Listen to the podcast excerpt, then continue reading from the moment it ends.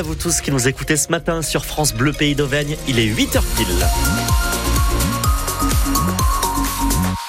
Vendredi 1er mars, et en plus, on a des belles éclaircies qu'on commence à bien voir, et ça sur toute l'Auvergne, ça fait plaisir, des températures quasiment agréables. Bon, pour l'instant, on a en moyenne entre 6 et 7 degrés sur l'Auvergne. On fait un point complet, bien sûr, sur votre météo, juste après le journal de Kevin Baudreau.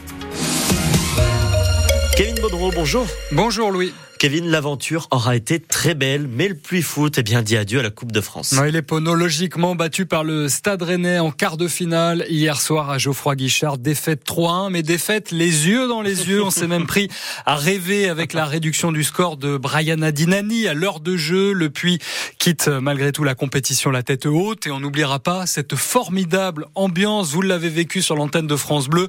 Plus de 31 000 personnes dans le chaudron, David Valverde. Oui, c'est sûr que ça change des soirées au stade Massot, au mieux devant quelques centaines de spectateurs en National 2 pour Jules Meyer. Ouais, c'est sûr qu'on ne vit pas ça tous les jours. 30 000 personnes, c'est exceptionnel. Et surtout les étoiles dans les yeux, beaucoup de, ouais, beaucoup de fierté. D'autant que c'était l'un des objectifs de l'entraîneur Stéphane Dieff que ses joueurs se nourrissent de cette ambiance. À la mi-temps, j'ai dit aux joueurs qu'il fallait pas qu'on lâche parce qu'on était dans le match et que le public était en mode quand même euh, public des grands soirs, j'ai trouvé. Merci à eux, tous les gens de la Haute-Loire, du Puy, de la Haute-Loire, mais aussi les Stéphanois qui ont été exceptionnels ce soir. Eux qui ont prêté leur stade le temps d'une soirée complètement folle. C'est le chaudron, hein, c'est magnifique, ouais, le public a répondu présent. Voilà, les joueurs aussi, donc... Euh... Donc tout le monde est content, surtout le buteur Brian Adinani. Euh, j'ai eu des frissons un peu quand même. Hein. Tiens, juste avant, je loupe une occasion, je m'en voulais pour l'équipe et pour moi déjà. Et juste après euh, la mettre au fond, j'ai senti tout le public euh, d'un coup crier, un bruit sourd d'un coup. du pied gauche Et ah, c'est génial, vraiment c'était top. C'est fou. C'est difficile de redescendre de ce petit nuage pour tous les supporters, pour tous les joueurs. Et ça va même un petit peu plus loin pour le capitaine Mehdi Benedine. On devient addict, je pense. Je suis convaincu, je suis addict là. Je veux revivre ça, je suis accro.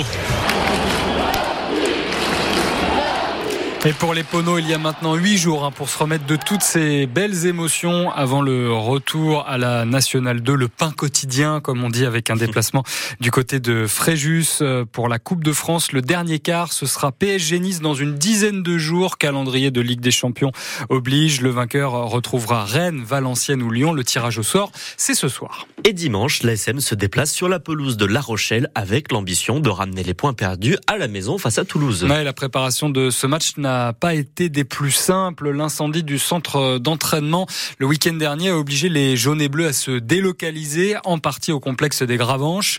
Mais il n'y a pas que le côté purement pratique. Le club a vraiment été très touché par cet incendie. Écoutez Christophe Furios, l'entraîneur clermontois. Moi, le CEP, je le vis comme si quelqu'un était rentré chez moi et avait fait du mal à ma famille, quoi. Je le vis comme ça. Et quand ils m'ont appelé à 4 ou 5 heures du matin, franchement, c'est pas possible. Je le vis comme ça, comme quelqu'un qui rentre chez toi, tu es perso, qui rentre chez toi et qui fait du mal à ta famille, quoi. Moi, je le vis comme ça. Ben, tu vois, on était tous un peu comme ça quand on est arrivé, quand on a vu ce, chantier. C'est pas possible.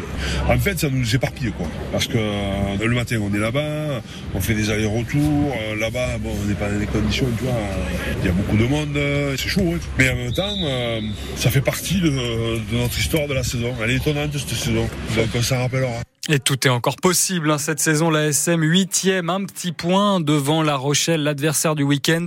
La rencontre à Marcel de Flandre va donc euh, valoir très cher. Rendez-vous dimanche 21h pour vivre ça avec nous sur l'antenne de France Bleu Pays d'Auvergne. Plusieurs agriculteurs interpellés ce matin après euh, de, après de l'Arc de Triomphe. Oui, la coordination rurale qui a lancé une action un petit peu avant l'aube. Des bottes de paille et des tracteurs bloquent une partie euh, du haut de l'avenue des Champs-Élysées. Des agriculteurs ont donc été interpellés par les forces de l'ordre. Il reste une cinquantaine de syndicalistes sur place, entourés par la police.